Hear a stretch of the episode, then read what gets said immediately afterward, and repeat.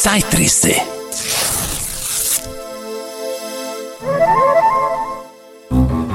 Adolf Guyer-Zeller.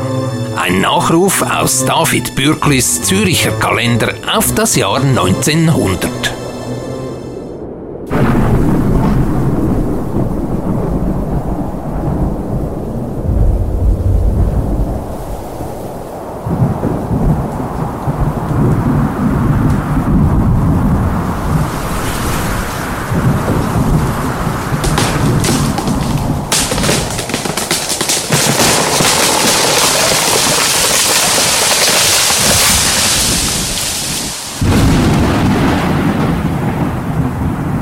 Die Aprilstürme des Jahres 1899 haben in dem Nordostbahnpräsidenten Adolf Guyer-Zeller einen Eichbaum gefällt, der stolz und mächtig nicht nur über das Zürcher Oberland, in dessen Boden er gewurzelt, seinen Wipfel erhob, der ausschaute über die Lande weg bis zur blauen Adria.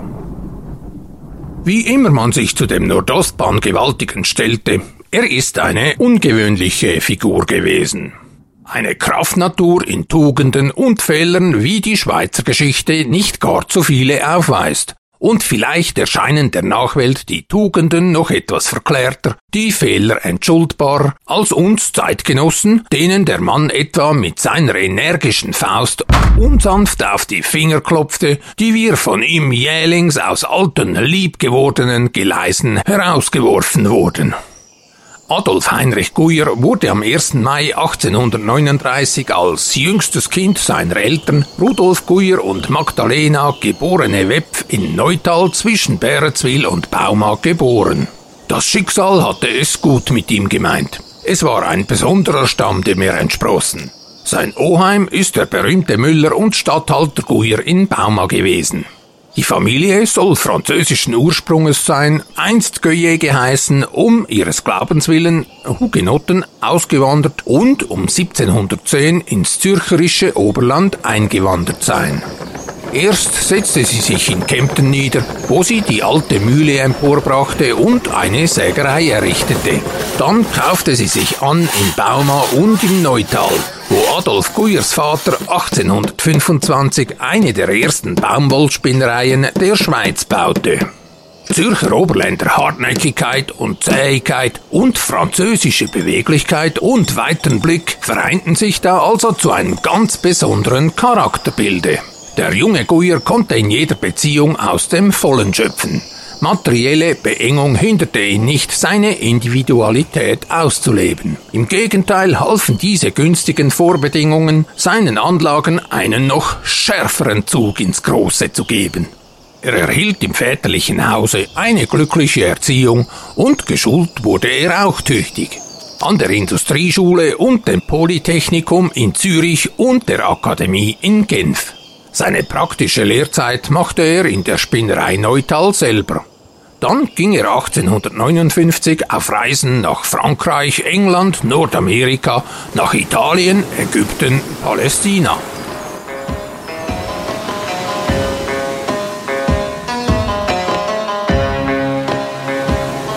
So sah er die Welt, und zwar mit hellen, klugen Augen, und bekam offenbar in diesen jungen Jahren die Anregungen zu seinen späteren großen Aktionen im Verkehrsleben.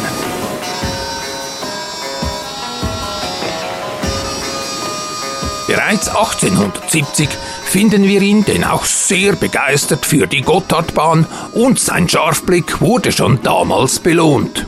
Noch glänzender zeigte sich der Verkehrs- und Finanzpolitiker in der Krise der Nordostbahn um die Mitte der 70er Jahre. Er hatte felsenfestes Vertrauen, dass diese Bahn sich wieder zur Prosperität emporarbeiten werde und kaufte die Aktien auf, welche damals fast umsonst zu haben waren. Von 1878 an war Guyer Hauptaktionär des Netzes und damit zum millionenreichen Mann geworden. Im Juni 1894 hat er seine Macht dann zur Sprengung der alten Nordostbahnverwaltung gebraucht und sich selber an die Spitze der Bahn gestellt. Das Aufsehen über diese Gewalttat war ein ungeheures. Die Geschichte wird wohl viel beigetragen haben, dem Gedanken an die Verstaatlichung der Bahnen im Volke den Weg zu ebnen. Hinterher hat man aber anerkennen müssen, dass mit Guyer nicht bloß die Gewalt an die Spitze der Nordostbahn gelangt war, sondern auch ein frischer Luftzug, der den Verkehrsbedürfnissen entgegen etwa sogar zuvorkam. Guyer soll selber diese Verstaatlichung für unausweichlich und nötig gehalten haben. Er hätte den Bahngesellschaften allerdings gerne den höchstmöglichen Preis zugehalten und wehrte sich deshalb gegen das Eisenbahnrechnungsgesetz, das ihn herunterdrücken sollte. Es nützte bekanntlich nichts. Hier fand seine Macht ihre Schranke. Guyer legte sich aber nicht auf die Bärenhaut. Er wollte noch eigenes schaffen, solange es Tag wäre. Für die Engadin-Orientbahn legte er sich ins Zeug. Er erwärmte sich für die Nebenbahnen, verhalf auch wirklich seiner engeren Heimat zu der Verbindung Ürikon-Bauma und baute vor allem ganz allein die vielbesprochene Jungfraubahn, wenigstens das Teilstück Scheideck-Eigergletscher. Ob dieses Riesenwerk nun vollendet wird, wer weiß es. Alles in allem war er ein merkwürdiger Mann. Nicht ein reiner Geldmensch, bewahre. Seinen gewalttätigen Aktionen haftete ein nationaler und idealer Zugang. Es handelte sich ihm nicht bloß um seinen Vorteil und Ruhm. Er betrieb auch in seinen glänzendsten Eisenbahnjahren seine Spinnerei im Neutal und sein Exportgeschäft fort und hatte unter der Hand viel, sehr viel wohlgetan, ohne dass jemand es wissen durfte. Aber die Erfolge haben natürlich sein Selbstgefühl gehoben. Widerstand ertrug er nicht mehr leicht und er konnte hart und rücksichtslos werden gegen alles und alle, welche seinen Plänen sich in den Weg stellten. Am Vorabend der Staatsbahnwirtschaft, deren Segnungen wir erst noch erfahren müssen, hat in seiner Person die Privatinitiative noch einmal wie ein Meteor in blendendem Glanze aufgeleuchtet. Nachtrag. Zeller bewegte sich gerne in freier Natur. Er war begeisterter Wanderer und Bergsteiger. Ab 1889 ließ er in der Umgebung seiner Spinnerei im Neutal ein 25 Kilometer langes Wegnetz anlegen. Es existiert noch heute und führt zum Teil über spektakuläre Metallstege und Treppen durch wildromantische Wälder und Tobel über die Gipfel von Stoffel, Griefenberg und Hoheneck. Im Zentrum des Netzes liegt die Spinnerei. Offenbar steckte da ein praktischer Sinn hinter dem Vorhaben. Die Arbeiter sollten mittels dieser Wege schneller in die Fabrik gelangen können. 1860 besuchte Zeller mehrere Baumwollplantagen im Süden der USA und da müsste ihm eigentlich klar geworden sein, was Sklaverei bedeutet.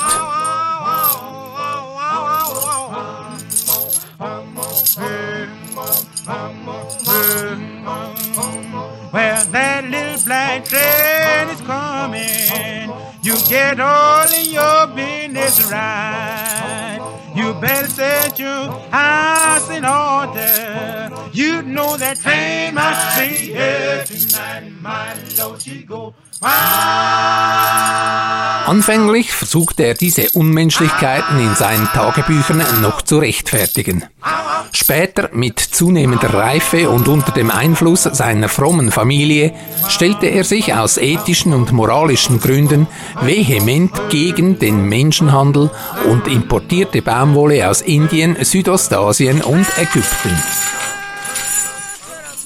Als Zeller von der Bühne abtrat, war er Milliardär. Damals einer der reichsten Schweizer. Das Vermögen entsprang aber nicht der Spinnerei oder dem Handel mit Baumwolle, nein, vielmehr basierte es auf seinen erfolgreichen Transaktionen und Projekten im Bahnbereich. Das letzte Teilstück der Jungfraubahn wurde 1912 in Betrieb genommen. Ein Besuch des Museums im Neutal ist immer lohnenswert. Dreimal W Industriekultur-neutal.ch Bei der Gelegenheit lässt sich auch gleich die Hohe Neck erklettern. Viel Spaß!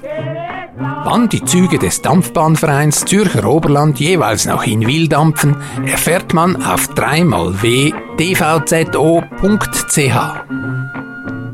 Steht man vor dem Grabmal des Industriellen auf dem Friedhof in Bauma, dann spürt man die Kraft von Guierzeller noch immer. Fast bekommt man das Gefühl, seine stählerne Faust könnte jeden Moment aus der Wolke am Himmel auf einen herunterdonnern. Nachfolgende Durchsagen beinhalten kommerzielle Angebote. Sie können zum großen Teil auch von Jugendlichen konsumiert werden.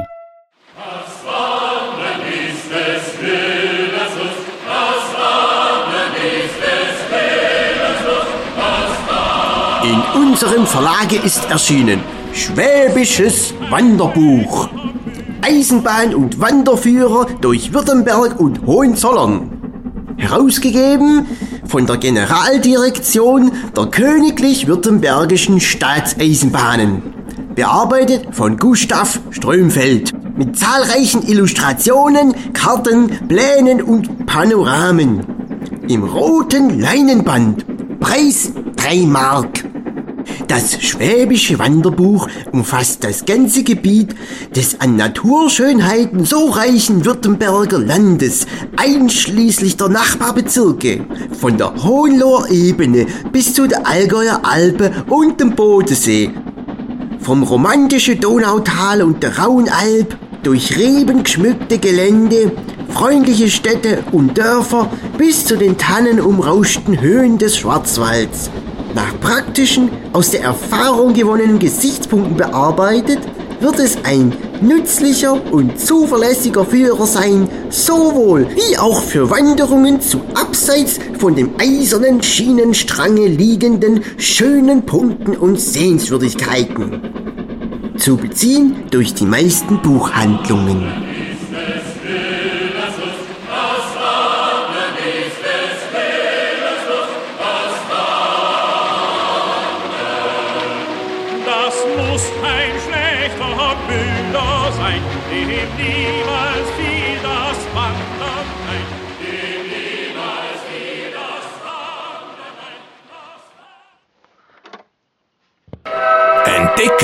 Die Single-Schallplatte.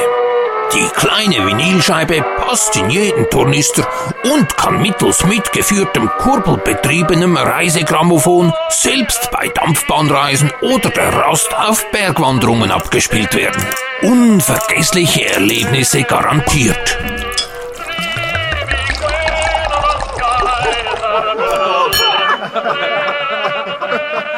Besuchen Sie jetzt Ihren Schallplattenhändler.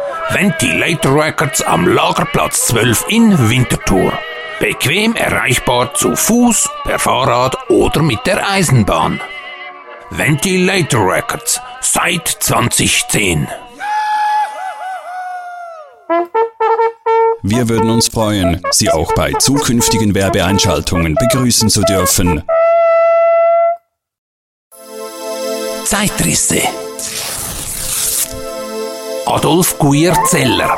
Ein Nachruf aus David Bürklis Züricher Kalender auf das Jahr 1900. Mit den Stimmen von Don Guelle und Raffaelio Salva Grosser. In Szene gesetzt von Tonquelle Hofer.